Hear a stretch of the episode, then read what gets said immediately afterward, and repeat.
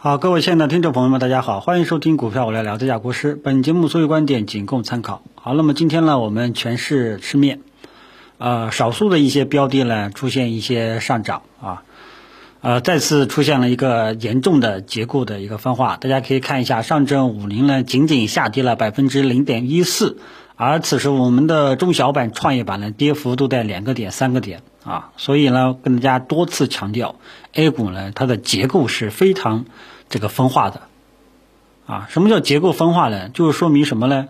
啊，可能这一块资金不关注了，啊，另一块有些资金呢持续性关注，导致出现指数差距比较大，啊，嗯，A 股走成这样了，你看今天我们的中小板、创业板、深成指在高位走出这么一个实体的阴线，基本上是宣告箱体突破失败，啊。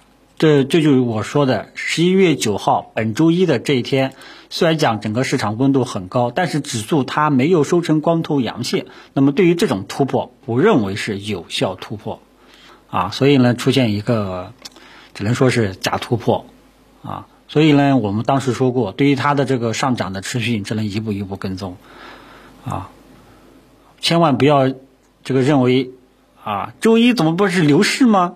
怎么今天又陷入熊市了啊！不要一惊一乍的，也不要听别人胡说八道，自己呢要有独立的、客观的分析啊，看清楚市场结构啊，搞清楚市场涨跌的背后的一些原因啊，是远远大于你把握这个大盘指数什么这个布林带、这个 MACD、这个什么波浪理论那个那个的要。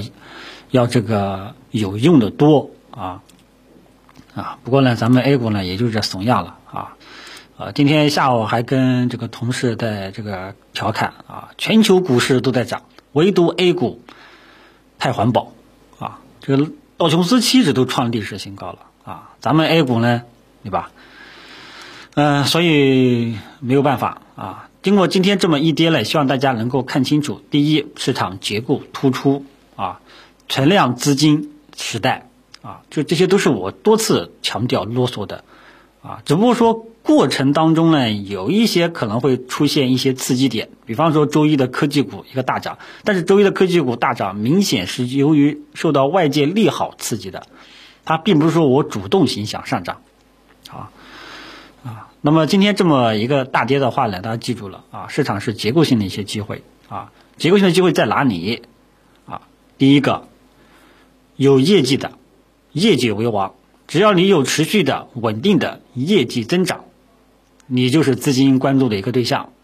啊，这一点呢，呃，对基本面研究可能比较多一点啊。但是呢，为为了给大家这个审视，我跟大家说过啊，这些标的主要是集中在喝酒、吃药、家电等等这些白马股、核心资产各个行业的龙头。啊，基本上基本上在这一块啊，名单都已经分享过了。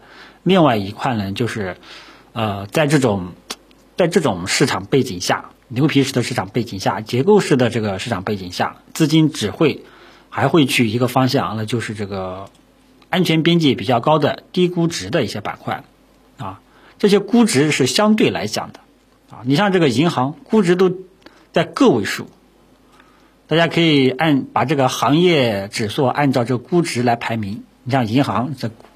估值都在个位数，啊，像这种安全边际比较高的啊，买了之后呢，可能也会会也会被套，但是呢，套的不会太深，而且呢，也只是只会输时间，不会输钱啊。这个这个这个板块我都多次强调过了，而且前期呢出现一波啊，银行板块出现一波单边上涨啊，那时候呢主要是港股，那时候港股的一些银行股很便宜，实在太便宜了。然后有些资金进去抄底了，迎来一个单边上涨啊，然后就是煤炭了、建筑了，那这些都是在个位数啊。但是呢，按照市盈率排名，我们还要结合市场的认可度。什么叫市场的认可度？就资金的认可度。那么一般来讲，虽然讲你像这个商贸代理、什么水务，对吧？估值也很低，但是一般一般来讲啊，根据历史经验啊，资金往往比较喜欢像啊银行呀、周期股呀、房地产呀。这个建筑呀，像这一类，这一类为主，啊，你像这个水务、商贸代理，虽然说估值也低，但是这些关注的不多啊。所以这个就是理论与实践。理论是什么呢？啊，低估值的安全边际比较高。但是实践是什么呢？就是市场的认可度，市场是否买账啊，对吧？我都给你讲清楚了啊。呃，所以呢，未来的这个在这种 A 股在这种生态环境背景下呢，资金只会去这两个方向啊。只要你指数没有那一种牛市预期啊，没有牛市预期，资金只会往这两大块靠。啊，市场都是存量资金去博弈的啊。只只有当哪一天咱们指数有这个走牛的这种信号了，或者说技术形态了，或者说国家打算货币政策实行宽松的货币政策了，才有可能说走一个全面的一个牛市。否则的话呢，就不要这个有过高的期待，好吧？不要一根大阳线，嗯，你就认为牛市来了。啊这这句话，你看周一，凡是说牛市来了，害死多少人？尤其是像中小创科技股被套得死死的，后面能不能起来也不知道啊。反正呢，中小创科技股后市的预期呢是比较差的。汽车的近期的中小创题材，就是新能源汽车，今天呢也倒下了。呃，比亚迪呢也跌停，几个整车制造呢也就跌停了啊。因为我之前给大家打过预警啊，你像这个一个未来一年的这个销售量、产量还是销售量，我不记得了，也就五六千台吧，这市值都超过了宝马啊。宝马一个月，宝马五系一个月的这个销量都已经超过一万了，对吧？你这个估值。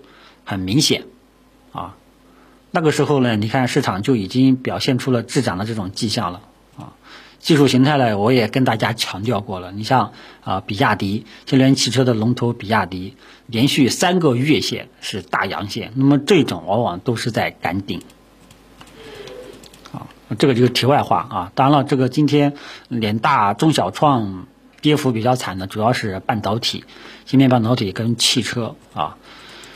这两个是领头羊啊，所以大家记住了，中小创这一块跟大家多次强调，没有指数性行情预期，没有牛市预期，中小创往往是起不来的啊。所以对于他们的性质的定性，我还是认为是短期是下跌趋势，只是中间偶尔很有可能会有一些小的反弹的这种。刺激你一下，认为你好像要好转了，其实不一定的。好转的话呢，没这么简单。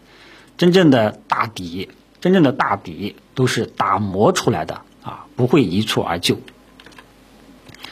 好，那么呃，关于这个市场的结构也跟大家说完了，关于中小创科技股的态度也跟大家说完了，关于市场未来的一个建仓方向、一个思路呢，基本上也跟大家讲完了啊。反正呢，A 股呢，今天这个大跌呢，伤透了很多人的心啊。希望大家后面呢，整体上猥琐一点啊，这个追求安全边际为主啊。被套的呢，这个你说被套的主板，这个核心资产，我觉得都没什么太大的问题，熬一熬，搞不好就能熬过去。你要说中小创科技股，这个真的是不好讲啊，这个是真的是不好讲啊。还是反正不管怎么样，你。如果你不愿意控制风险，你至少千万不要盲目的去补仓，因为中小板和创业板刚刚是从箱体的上沿打下来的啊。如果说箱体上沿继续这个理论继续有效，那么中小板深成指，那么未来的下跌空间就是再次下探前期的低点，这个大这么大的一个空间，这个不确定性就更大了，好吧？嗯。大盘指数呢，我觉得也没有什么特别重要要讲的啊，因为指数呢，说实在话，呃，也不是也不能完完全全这个也也已经失真了啊。它失真也就算了，它也没有给出一个右侧信号，没有给出一个指数型行情的这种迹象，所以你分析大盘指数呢，没有什么特别大的意义，好吧？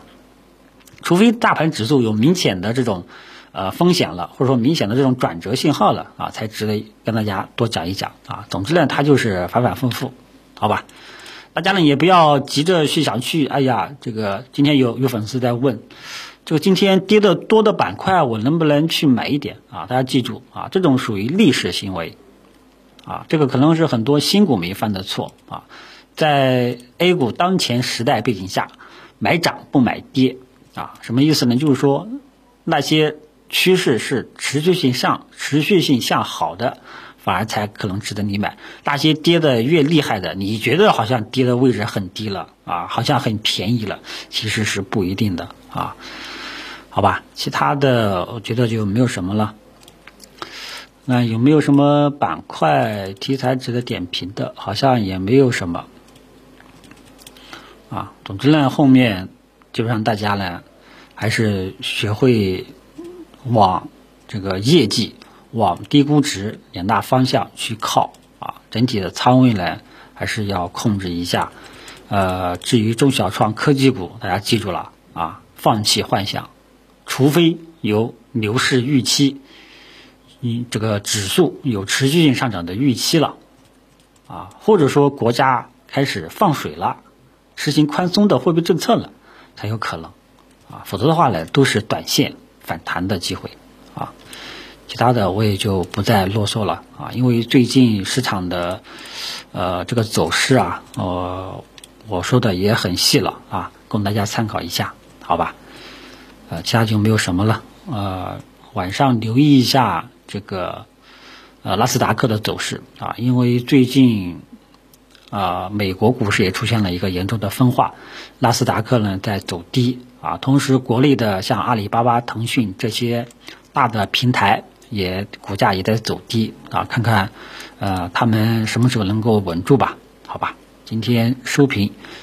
这个就聊到这里。今天还是双十一啊，今天还是双十一啊。呃，其实感觉好像今天双十一没有以前热闹了。呃，可能也是这两天这个反垄断法刺激的吧，大家都学会低调了啊。低调是好事，真正赚钱的都是很低调的人啊。就聊到这里吧，谢谢大家。